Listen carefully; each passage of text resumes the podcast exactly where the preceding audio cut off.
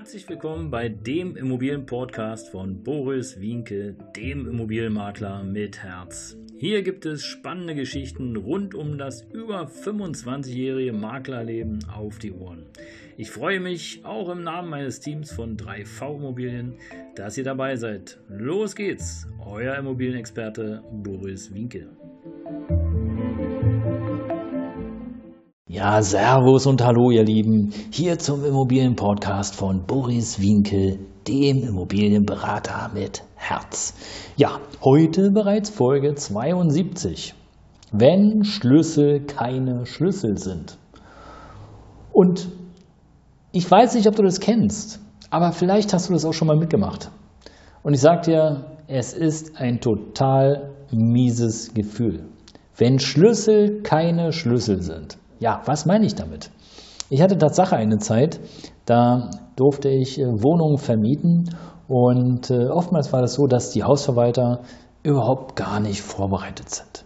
Vielleicht ist es heute noch so, ich habe keine Ahnung, aber in der Zeit, als ich die Wohnungsvermietung äh, angestrebt habe und gemacht habe, war das Tatsache so, dass oftmals der Verwalter nicht mal vor Ort war. Der kannte die Immobilie nicht, der kannte nichts, der hatte nur eines im Sinn, seinen Schreibtisch im Griff zu haben und möglichst wenig zu arbeiten. Und dafür kann man natürlich schnell mal einen Makler beauftragen, so nach dem Motto, hey, kannst ja mal hinfahren, guck dir mal an und dann schauen wir weiter. Und in der Anfangszeit, äh, in der ich tätig war, habe ich das auch noch gemacht.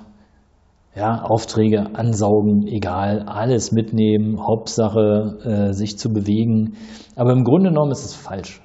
Ja, warum ist es falsch? Vielleicht ein Tipp so von mir und äh, ja, unter uns Gebetsschwestern. Es ist falsch, einfach alles mitzunehmen. Ja, du hast zu tun, du hast viel Arbeit, du bist viel unterwegs, du lernst Leute, Land und Leben kennen, ohne Frage, aber ist es die Zeit wert? Im Nachgang muss ich sagen, nein, überhaupt nicht. Weil die Zeit, die ich da verballert und verbraucht habe, äh, die hätte ich auch schön irgendwo sitzen können, andere Dinge machen können. Darum überleg auf jeden Fall, egal was du machst, ja, ist es deine Zeit wert, die du da gerade verbrauchst. Und so war es damals. So war es damals bei mir. Ich habe mir da überhaupt keine Gedanken zu gemacht. Ja, ich habe nie mal irgendwas über das Zeitmanagement gehört. War mir völlig Wurst. Einfach Attacke nach vorne und los. Und ähm, ja, und ich habe ein, die Schlüssel bekommen vom Hausverwalter mit dem Statement, hier mach mal.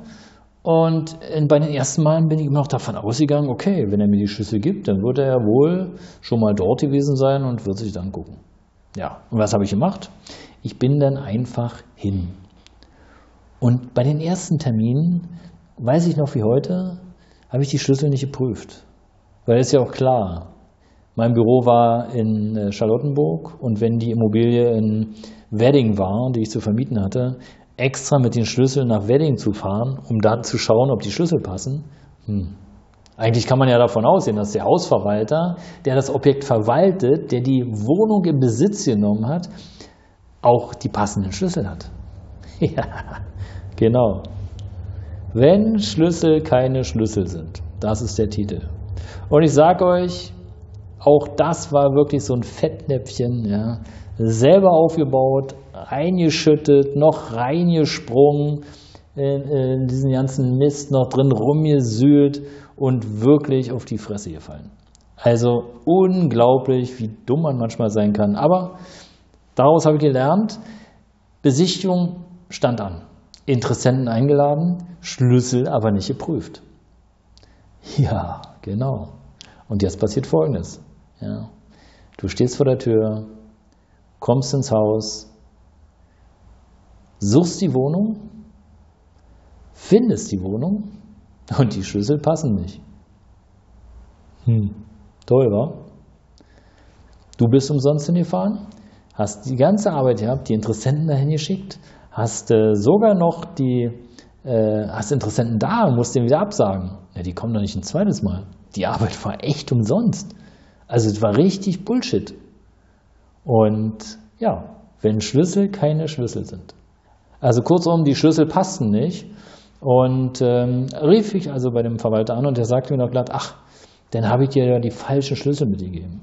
Und dann dachte ich so, ja schön, dass du mir die falschen Schlüssel mitgegeben hast. Meine Arbeit war jetzt umsonst. Aber ich konnte ihm ja im Grunde genommen auch keine Schuld geben. Die Schuld lag ja eher bei mir. Ich hätte ja vorher fragen können. Nein, ich habe einfach die Schlüssel, die er mir gegeben hat, in der Annahme, dass sie passen und dass sie richtig sind, einfach entgegengenommen und bin sofort, zack, Attacke los.